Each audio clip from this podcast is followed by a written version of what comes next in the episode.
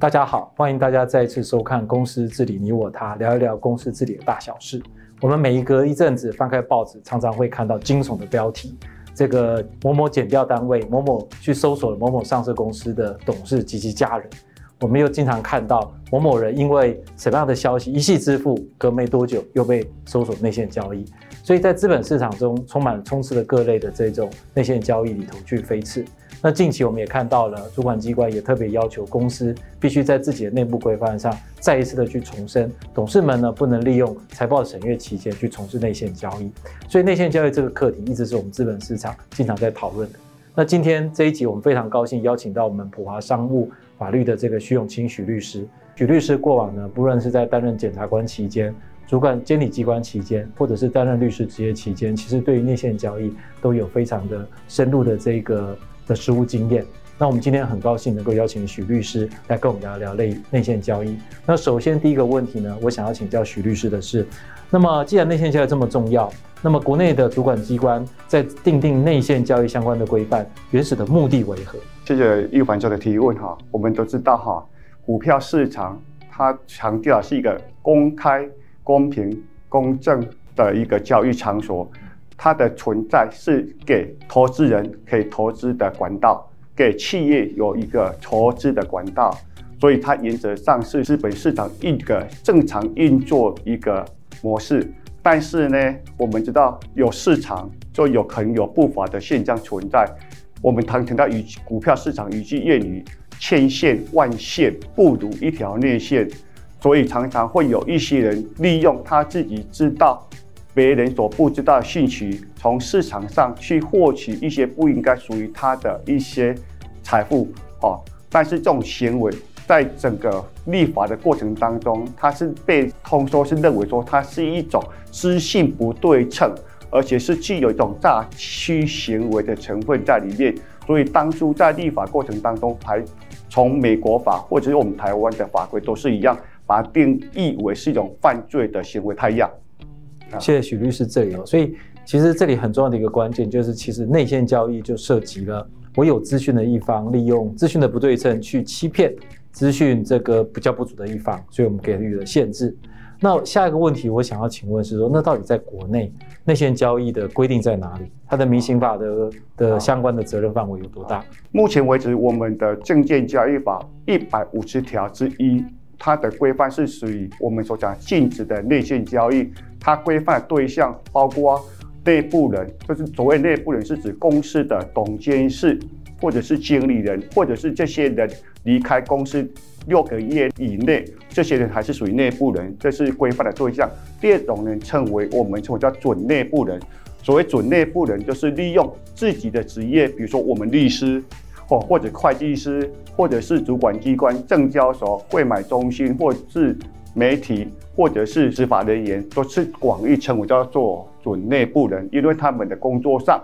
也会知道公司的一些的有关于供给面的或是业务面的消息。第三种人就是从内部人跟准内部人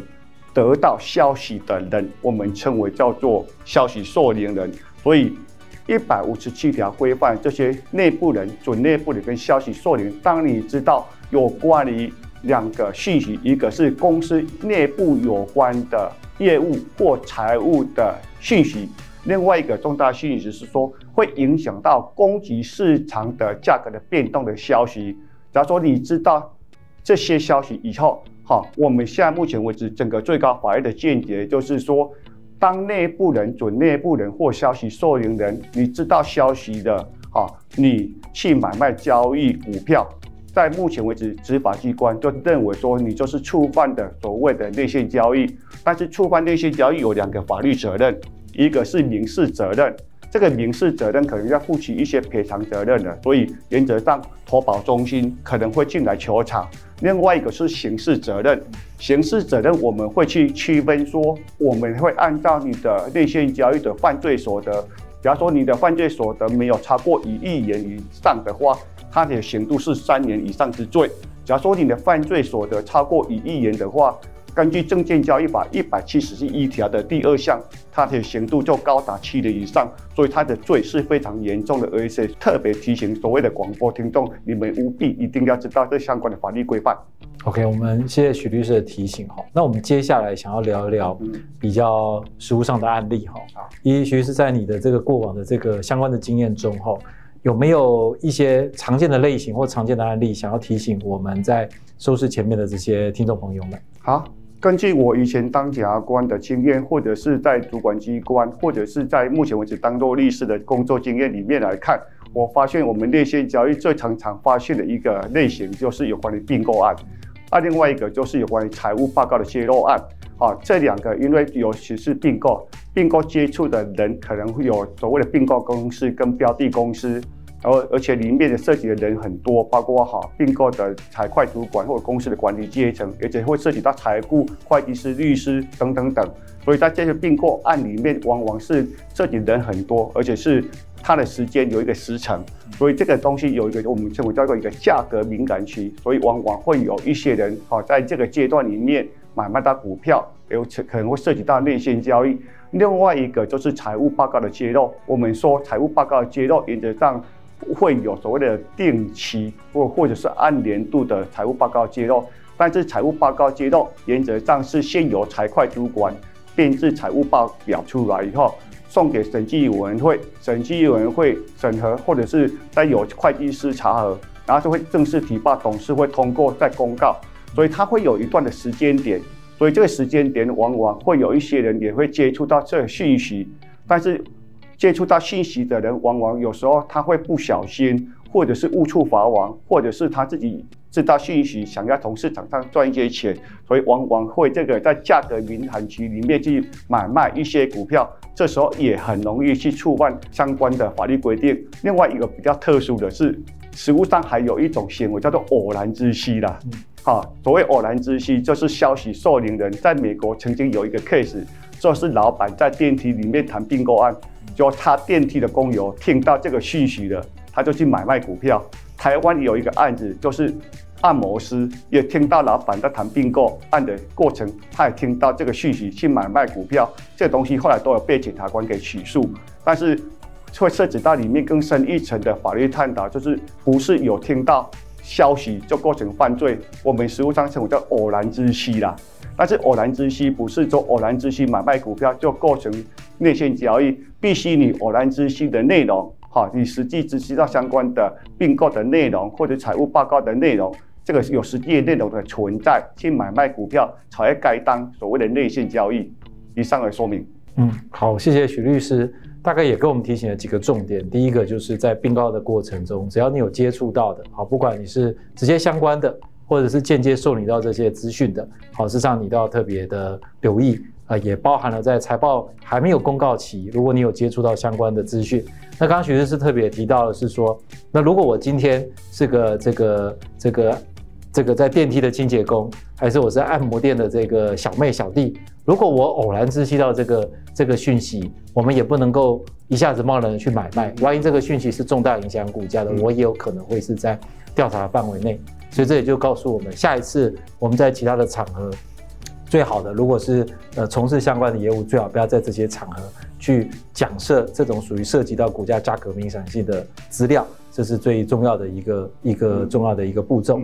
那下一个我想跟徐律师请教的，我们常常在外面，我常常听到很多人说内线交易也不可怕嘛，我只要把钱捐一捐，我就会获得这个缓起诉，甚至就无罪，就没事了。请问事实上是这样子吗？有时候哈，这个是江湖传言啊，但是会不会哈没事？其实我们法律上有规定，我们证券交易法第一百七十一条，它有规定说，好，只要你有涉及到内线交易。但是在侦查中，我想要一个重点哦，就是侦查中你要自白。所谓自白，就是说你对你的自己的行为，你要完全的去跟司法人员讲，说我真的是不行，我真的是触法的。但是把事实交代清楚，然后接着要把犯罪所得，就是你透过你的内线交易而获取的利益，你要缴交给司法机关。这时候法律规定认为说，你侦查中有自白，或或者把犯罪所得交出来以后。法官就是法外开恩，让你有一个机会。再加上，假如说你没有前科的记录的话，我们假如说符合刑法七十四条的缓刑条件的话，才会给你一个不用关的一个优惠的一个 N 次的一个条款呢，这我们是做一个优惠条款，不是说哈啊，不是说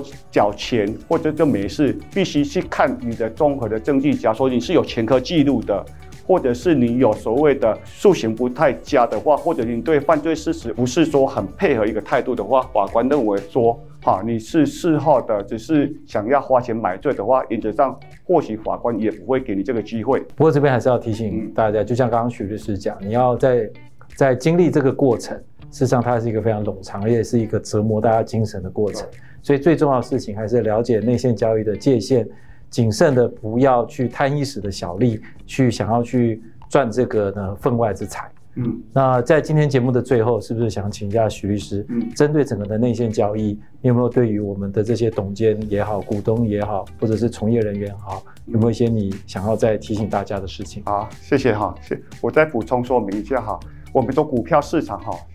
消息满天飞啊，